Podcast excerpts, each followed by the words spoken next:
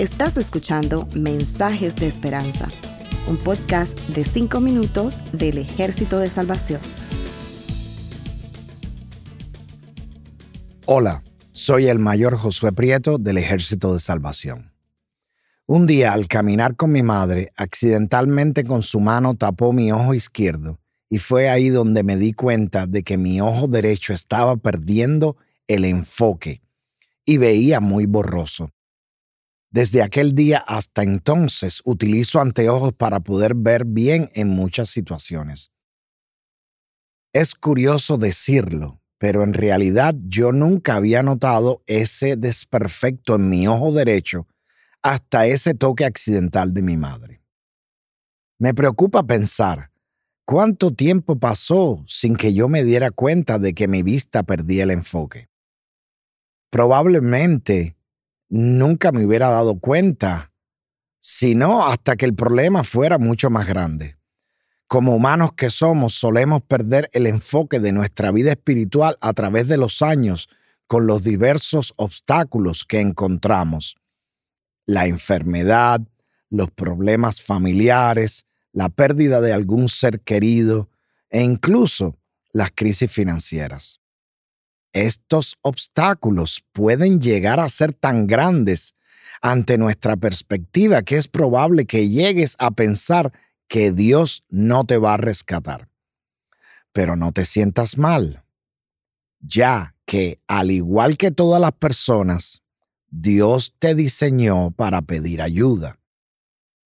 Así es, como lo escuchaste, estamos diseñados para necesitar de la ayuda de Dios.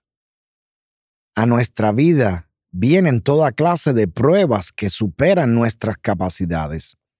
Las batallas de la vida llegan a un punto tal que nosotros como seres humanos reconocemos que esto está fuera de nuestro control. Por ejemplo, la tribulación trae miedo y desesperación. La Biblia en Mateo 14 del 22 al 33 nos relata que los discípulos se encontraban en problemas lejos de tierra firme, ya que se había levantado un fuerte viento y luchaban contra grandes olas y Jesús no estaba con ellos. Y esta situación los llenó de miedo.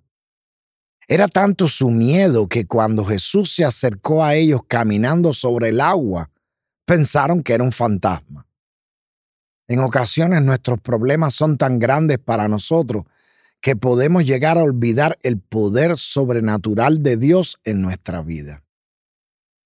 En cada prueba es necesario recordar que Dios está respaldándonos.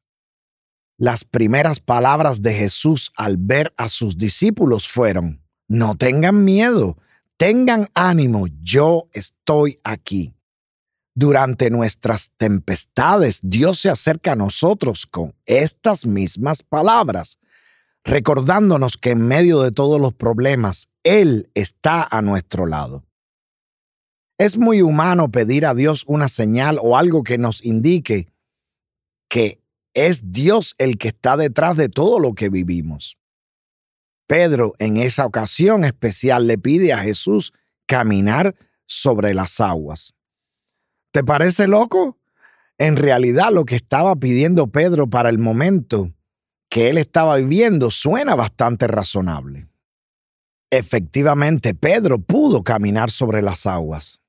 De todos los que estaban en la barca, fue el único en probar su fe. Los demás decidieron solo quedarse a ver el milagro. Así muchos de nosotros decidimos no probar nuestra fe por miedo a caminar sobre las aguas. Pero hoy Jesús nos llama a caminar en la fe sin importar lo grande de la prueba. La intensidad de la prueba puede desenfocar tu mirada y sin darte cuenta te estarás hundiendo más rápido de lo que crees. En el versículo 30 dice claramente que Pedro, al ver las grandes olas, tuvo miedo. Y esto es algo que muchos predicadores usan para hablar mal de Pedro. Dicen que no tenía fe en Jesús. Sin embargo, Pedro pone el ejemplo perfecto de lo que debemos hacer cuando perdemos el enfoque y comenzamos a hundirnos en nuestros problemas. Él gritó, Señor, sálvame. Aunque esto no sea muy heroico de su parte, hizo lo correcto.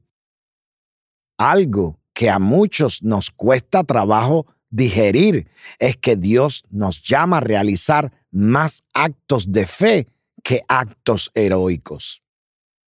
Tú y yo fuimos diseñados para gritar por ayuda a Dios. Él utiliza los tiempos de dificultad para que te des cuenta de que tu capacidad no es suficiente, de que tú dependes de Él. Si hoy estás atravesando un mar de problemas, te invito a que bajes de la barca que te mantiene seguro, pero con miedo, y te atrevas a caminar sobre las aguas. Camina en fe.